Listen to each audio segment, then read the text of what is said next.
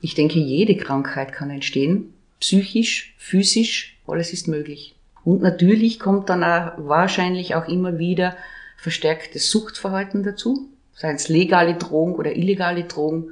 Das haben wir dann auch nach Corona schon immer wieder bei Menschen gesehen, die äh, vorher dieses Problem nicht so hatten, dass danach das verstärkt war.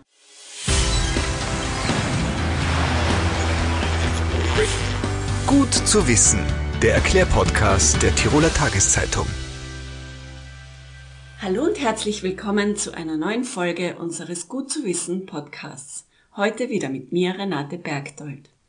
Es ist Weihnachten und während viele diese Zeit im Jahr mit ihrer Familie und ihren Freunden verbringen und noch enger zusammenrücken, wird anderen erst so richtig bewusst, dass sie niemanden haben, da ist niemand, mit dem sie reden können, niemand, den sie umarmen können. Jeder fünfte Mensch in Österreich ist einsam, warnt die Diakonie. Auch die Caritas sieht eine Verschärfung des Problems. Bereits vor der Corona-Krise gab es in Österreich einer Befragung zufolge 372.000 Menschen, die niemanden für persönliche Gespräche in ihrem Umfeld hatten. Laut Caritas nimmt Einsamkeit immer mehr zu. Sie ist keine Frage des Alters und kann jeden treffen. Und sie macht nachweislich krank. Meine heutige Gesprächspartnerin Gertraud Gscheidlinger verweist auf die Wichtigkeit, das Phänomen in der Gesellschaft sichtbarer zu machen. Nur so kann Menschen auch geholfen werden, glaubt die Sozialarbeiterin, die in Innsbruck die Katharina-Stube leitet. Dort werden anonym und gratis warme Mittagessen und Möglichkeiten zum Duschen geboten. Mit einhergehen aber Gespräche, Beratungen und vor allem ein offenes Ohr für die Sorgen und Probleme der Hilfesuchenden. Ein Angebot, das Sozialbedürftige, aber auch einsame Menschen immer mehr annehmen. Bevor wir aber in unser Gespräch starten, habe ich mir die Inhalte von fünf Studien zu diesem Thema angesehen, die gut zu wissen sind. Wie sehr Einsamkeit auf globaler Ebene verbreitet ist, haben sich Forscher der Universität Sydney angesehen. Sie durchsuchten zahlreiche Forschungsdatenbanken und fanden 57 Beobachtungsstudien aus 113 Ländern und Regionen. Der Zeitraum umfasste die Jahre 2000 bis 2019 die Corona-Pandemie, die die Problematik wohl noch einmal drastisch verschärfte, fand in dieser Studie also noch keinen Niederschlag. Die Daten zeigen erhebliche geografische Unterschiede. So wurde etwa innerhalb Europas die niedrigste Prävalenz von Einsamkeit in nordeuropäischen Ländern beobachtet. Eine sehr hohe Prävalenz zeigte sich hingegen in osteuropäischen Ländern. Österreich lag bei dieser Studie im Mittelfeld. Laut einer Untersuchung der Universität Wien stieg das Gefühl der Einsamkeit vor allem in der Lockdown-Phase der Corona-Pandemie im April und im Oktober 2020. Insgesamt fühlten sich Frauen häufiger einsam als Männer. Auch alleinlebende Menschen berichteten von größerer Einsamkeit. Junge Befragte weisen höhere Einsamkeitswerte auf als ältere. Auch zwischen den Bundesländern zeigen sich Unterschiede. Das Burgenland und Oberösterreich sind im Schnitt besonders betroffen, während Tirol, Wien und Niederösterreich die geringsten Einsamkeitswahrnehmungen aufweisen. Bei einer Studie in den USA wurde festgestellt, wie die Einsamkeit zu einem Risiko für unsere Gesundheit wird. Demnach ist das Risiko eines frühzeitigen Todes bei älteren Erwachsenen um 14 Prozent höher wenn sie sich einsam fühlen. Zurückzuführen ist das auf einen als CTRA bekannten Prozess. Hinter dem Begriff versteckt sich die verstärkte Ausprägung eines Gens, das vor allem bei Entzündungen eine große Rolle spielt. Diese beeinträchtigen das Immunsystem, wodurch das Risiko für chronische Erkrankungen steigt. Einsamkeit kann laut einer Studie aus New York so schädlich sein wie 15 Zigaretten am Tag. Tatsächlich sinkt das Risiko, früher zu sterben, um 50 Prozent, wenn Menschen starke soziale Bindungen haben. Das hat die Psychologieprofessorin Julian Holt Landstedt von der New York University herausgefunden, die seit Jahren auf dem Gebiet forscht und verschiedene Studien mit insgesamt 3,4 Millionen Probanden ausgewertet hat. Einsamkeit ist außerdem ansteckend, behaupten Wissenschaftler von der Universität Chicago. Die Studienautoren kamen zu dem Schluss, dass einsame Menschen ihre Gefühle des Alleinseins auf ihre letzten noch verbliebenen Freunde übertragen. Diese werden dann ebenfalls einsam. Ansteckend kann aber auch das Gesellschaftsgefühl sein, wenn einsame Menschen ein entsprechender Rahmen geboten wird. Das und vieles mehr weiß meine heutige Gesprächspartnerin, die in ihrem Berufsalltag täglich mit einsamen Menschen zu tun hat. Hallo und herzlich willkommen. Ich bin heute zu Gast in der Katharina-Stube bei der Leiterin Gertraud Gscheidlinger. Hallo. Hallo. Danke für die Bereitschaft, dass wir heute über ein Thema sprechen, das bestimmt uns alle betrifft auf irgendeine Art und Weise, das aber trotzdem in unserer Gesellschaft ein bisschen ein Tabuthema ist. Und zwar geht es heute um das Thema Einsamkeit. Frau Gscheidlinger, Sie sind ja seit Jahren, Jahrzehnten, darf man sagen, schon Sozialarbeiterin, haben sicher vieles gesehen, was ist denn der erste Gedanke, der Ihnen so in den Kopf schießt, wenn man sagt Einsamkeit bei Menschen? Einsamkeit ist ein immer größer, ständig wachsender Notschauplatz, geprägt einfach von Krankheit, Trennungen, Arbeitsverlust, Mobbing, Streit, Überforderung und Vereinsamer von pflegenden Angehörigen, der Tod von Angehörigen, Heimatverlust, wenn Leute auf der Flucht sind und vieles mehr. Diese schmerzhaften Erfahrungen gehen einher mit Scham und einer Gesellschaft, die Menschen, die nicht in das Schema passen, ausgrenzt und zurückweist. Sie sehen ja persönlich in der Katharina-Stube, denke ich, jeden Tag viele Menschen, die alleine sind.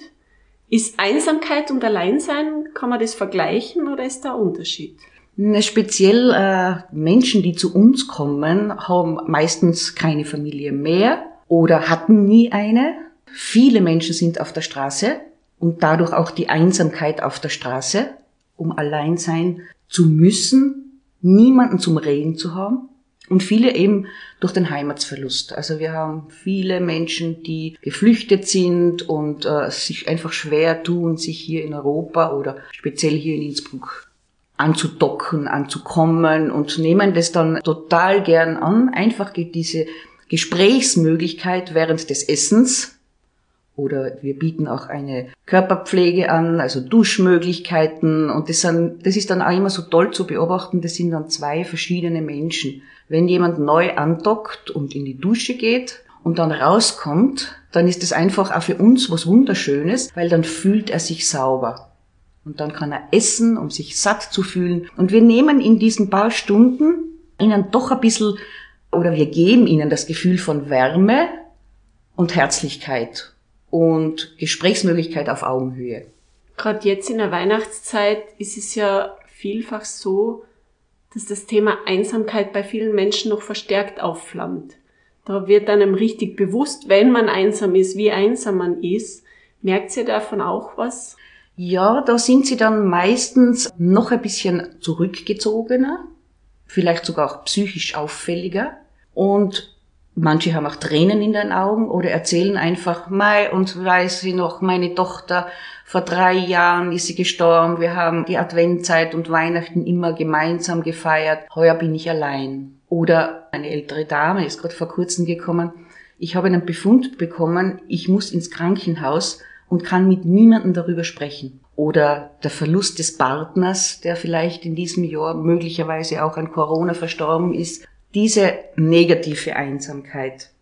Es gibt aber auch eben Menschen, die zu uns kommen mit der sozialen Einsamkeit, das heißt nicht die Möglichkeit zu haben, kein Geld zu haben, um am gesellschaftlichen Leben teilzunehmen. Niemanden zu sich nach Hause einzuladen, wenn jemand schon eine Wohnung hat, weil man sich's einfach nicht leisten kann. Hauptsächlich dann auch diese emotionale Einsamkeit, diese Müdigkeit, die man dann spürt bei den Menschen, ihre Nervosität, manchmal auch ihre Reizbarkeit, die dann einfach mit Rückzug und Leere verbunden ist. Das heißt, Einsamkeit ist ja auch mit Scham behaftet, oder? Genau, Einsamkeit ist mit Scham behaftet und auch mit Angst. Und das hemmt auch das solidarische Denken. Wie erkennt man denn jetzt in wenigen Gesprächsfetzen herauszufinden, dass es dem anderen nicht gut geht, dass der einsam ist, das sagt mir ja niemand so direkt. Oder Nein. werdet ihr damit konfrontiert, dass die Leute sagen, ich bin einsam? erst nach vielen, vielen Wochen, manchmal Monaten, wo dann die Menschen zu uns Vertrauen gefasst haben, wo sie anfangen zu erzählen, zu reden, Fotos zu zeigen und wo man dann schon spürt, dieser Mensch oder dieser Mann oder diese Frau sind sehr einsam oder auch junge Erwachsene, die früh von zu Hause weg waren oder vielleicht auch den Eltern abgenommen wurden, die dann einfach einsam sind.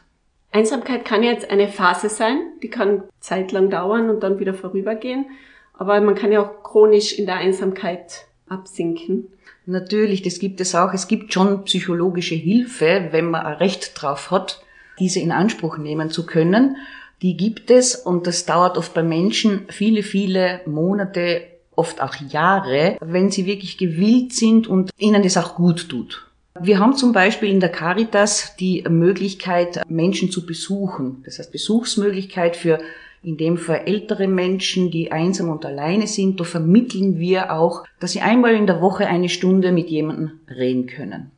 Jetzt haben Sie gerade das Stichwort gegeben, ältere Menschen. Ist Einsamkeit etwas, was ältere Menschen betrifft oder zieht sich das quer durch alle Altersschichten? Mittlerweile glaube ich, wird es auch immer offensichtlicher. Vielleicht war auch Corona ein Grund, dass gerade Kinder und Jugendliche ja einsam sein haben müssen, weil sie überhaupt keine sozialen Kontakte mehr gehabt haben. In der Schule über einen Computer und danach erfährt man dann immer mal, Gott sei Dank kann ich wieder in die Schule gehen. Ich habe nie gewusst, dass ich mich wieder mal freuen würde, eine Schule besuchen zu können. Oder ich kann mit meinen Freunden wieder ausgehen. Ich glaube, das zieht sich durch alle Altersgruppen.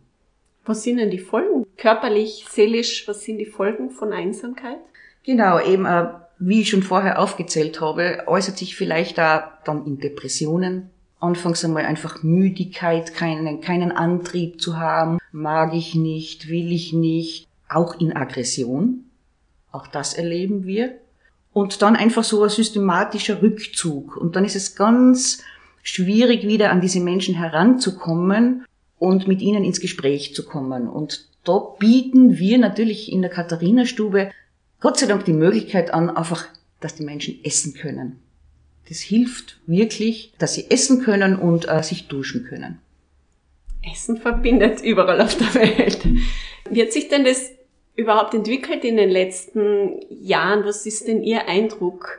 Hat sich das Problem verschlimmert dadurch, dass wir einfach so eine digitale Welt geworden sind? Wir kommunizieren ja zum Teil nur noch über Medien. Der direkte Kontakt und Austausch wird ja immer mehr distanziert. Hat sich das ausgewirkt auf die Einsamkeit der Menschen? Das glaube ich sehr wohl. Vor allem, wie Sie gesagt haben, durch die ganzen äh, und durch diese Schnelllebigkeit und vielleicht natürlich auch durch Corona, die Menschen, denen es vorher vielleicht schon psychisch nicht so gut gegangen ist, das jetzt natürlich noch verstärkt hat. Diese Angst vor der Krankheit, diese ich muss mich ja zurückziehen, ich darf ja nicht auf die Straße oder ich soll nicht auf die Straße, gerade wie es beim ersten Lockdown war. Und das ist, glaube ich, schon sehr, sehr schwierig, aber trotz allem nach wie vor ein Tabuthema, was in Österreich so nicht aufgegriffen wird. Es gibt wenige NGOs, die, so wie die Caritas, die sich dieser Thematik annehmen, die auch in allen Dienststellen und durch alle Altersgruppen geht. Dieses Thema ist einfach präsent.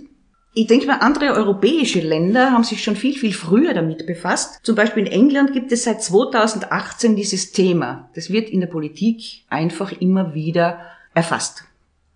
In Deutschland gibt es sogar im Koalitionseinkommen einen Pakt. Und in Holland gibt es sogar einen Pakt gegen Einsamkeit. Also das ist einfach festgeschrieben in der Verfassung. Wie läuft es dann ab? Was sind die Voraussetzungen, die die bieten für Menschen, die wir jetzt nicht erfüllen? ich denke, dass es einfach ein Thema ist in, in den politischen Gremien. Dass es wirklich von unten bis nach oben in den politischen Gremien zumindest diskutiert wird, angeregt wird und nach Lösungen gesucht wird. In Japan und in Dänemark ist es ein Forschungsschwerpunkt. Also da wird Einsamkeit erforscht. Wenn es zum Thema gemacht wird, dann ist es im öffentlichen Diskurs und die Menschen werden wieder sichtbar, weil es kommt ja mir dann so vor, dass die Menschen leben ja auch so, als wären sie unsichtbar. Genau, und kann auch dann zum Tod führen manchmal, Suizid, wie auch immer. Oder genau. einfach schwere körperliche Krankheiten. Es gibt auch immer, immer mehr Single-Haushalte. Wir erleben das ja auch. Ich meine, es muss nicht immer schlecht und Einsamkeit sein. Es gibt ja auch die positive Einsamkeit, wo man sich gerne einmal zurückzieht und in sich geht. Dafür ist ja auch und für sich wäre die Adventzeit ja geschaffen. Gelingt heute halt nicht immer. Aber das wäre auch so diese positive Einsamkeit. Und die versuchen wir als Sozialarbeiterinnen halt den Menschen auch immer wieder mitzugeben. Mach dir einen Tee am Abend, iss ein Brot dazu, schau dir den Film an, wenn er dir gefällt, telefonier mit einer Freundin, wenn du eine hast und tauscht euch dann so aus. Oder geh einfach spazieren. Aber wie ist es, wie holt man den Menschen dann da wieder raus? Wenn man jetzt weiß, das ist jemand, der hat sich schon so weit zurückgezogen, der meidet vielleicht Kontakte, ist vielleicht, wie Sie es angesprochen haben, schon krank, dann können wir natürlich, wir sind keine Psychologinnen, können wir nur mehr an diese Einrichtungen vermitteln. An psychologische Einrichtungen, sie dorthin auch begleiten, andocken.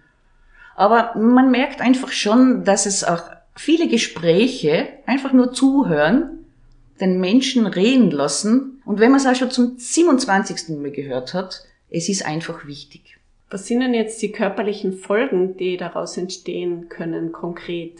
Ich denke, jede Krankheit kann entstehen. Psychisch, physisch, alles ist möglich. Und natürlich kommt dann auch wahrscheinlich auch immer wieder verstärktes Suchtverhalten dazu, seien es legale Drogen oder illegale Drogen. Das haben wir dann auch nach Corona schon immer wieder bei Menschen gesehen, die äh, vorher dieses Problem nicht so hatten, dass danach, wo sie wieder zu uns gekommen sind oder zu uns kommen haben können, das verstärkt war. Also es wirklich ein verstärktes Problem war. Gibt es eigentlich Charakteristik für Menschen, dass sie eher zu Einsamkeit tendieren? Sind es eher introvertierte Menschen, die da mehr in diese Richtung vielleicht kippen oder kann man das gar nicht sagen? Kann das einfach wirklich jeden betreffen? Ich glaube, das, das betrifft jeden und jede und jeden. Das ist bei jeder und jeder möglich, in diese negative Einsamkeit zu verfallen. Habt ihr mehr Männer oder mehr Frauen, die zu euch kommen? Im Moment sind es mehr Männer, aber die Frauen sind extrovertierter, die sprechen das dann viel schneller an oder wir werden auch umarmt. Hat das gut getan, endlich einmal mit dir zu reden und ich komme wieder. Ich hoffe, ich habe dich nicht belastet. Gerade während der äh, Zeit, wir haben ja nie zugesperrt, die Katharina-Stube. Wir haben halt nur die Möglichkeit gehabt, Essen mitzugeben, also Food to go. Und wo schon jede dritte, jede vierte Person gesagt hat, wann kommt denn endlich wieder einmal die Zeit, wo wir bei euch sitzen können und ratschen können? Es ist ja auch so nett, äh, es sind einige Menschen, die alleine leben, zu Hause auch leben, also auch eine Wohnung haben, wo sich hier herinnen richtige Stammtische bilden, wo man miteinander sogar schon Karten spielt. Und im wohnungslosen Bereich bilden sich natürlich auch Gruppen, die sich besser verstehen und die miteinander dann etwas machen und viele, die vielleicht ganz alleine sind, da auch mitziehen. Ja, jetzt gibt's die Katharina-Stube. Wir haben es aber gerade angesprochen, es gibt viel zu wenig auch Augenmerk von der Politik, von der Gesellschaft auf dieses Thema. Was muss denn noch gemacht werden? Was muss bei uns noch passieren? Ich denke, wir als NGOs, wir müssen immer wieder, das ist ein Thema, was immer wieder aufgerollt werden kann. Wir haben zum Beispiel 2019 die Wochen der Einsamkeit gehabt und verschiedene Veranstaltungen gemacht von der Caritas und sind immer wieder an dem Thema dran. Auch österreichweit ist so die Caritas dran. Und wir versuchen das halt immer wieder zu thematisieren, bis es vielleicht irgendwann einmal greift. Gibt es Tipps, die helfen können, damit man aus dieser Einsamkeit wieder herauskommt? Das, was wir anbieten können, das ist ein großer Bereich in verschiedenen Altersgruppen und halt immer wieder versuchen, mit den Menschen zu reden. Ich glaube, reden und ihnen Aufmerksamkeit zu schenken, ist das Allerwichtigste. Was würden Sie sich wünschen abschließend von unserer Gesellschaft, von der Politik? Auf Menschen zuzugehen. Prinzipiell niemanden auszugrenzen, keinen Rassismus zu vertreten, einfach jeden Menschen einmal so annehmen, wie er ist. Es gibt natürlich immer wieder Menschen, die wirklich aus dieser Rolle, sagen wir jetzt einmal, rausfallen, aber denen muss man auch Hilfe anbieten und bis dahin, dass man die Polizei holen muss. Also auch das ist es. Man kann sich als Mensch natürlich nicht alles erlauben. Aber ich glaube, wir sollten in unserer Gesellschaft wieder viel, viel offener miteinander umgehen und untereinander auch helfen. Nachbarschaftshilfe. Viele Menschen wissen gar nicht mehr, wer daneben wohnt. Und das sollte sich wieder ändern. Das wäre vielleicht auch ein guter Tipp zum Abschluss. Vorsätze fürs neue Jahr. Vielleicht mal nicht den Blick auf die Waage oder das mit dem Rauchen. Das sind auch gute Vorsätze, aber vielleicht mal einfach schauen, ob es dem Nachbarn gut geht. Genau, das wäre schön. Frau Gscheilinger, danke für Ihre Zeit. Gerne. Wir hoffen, dass sich da was tut in Zukunft. Wir hoffen und wir bleiben dran am Thema. Gefällt euch unser Gut zu wissen Podcast? Dann teilt ihn, liked ihn oder bewertet ihn in eurer Podcast-App. Das war Gut zu wissen, der Erklärpodcast der Tiroler Tageszeitung.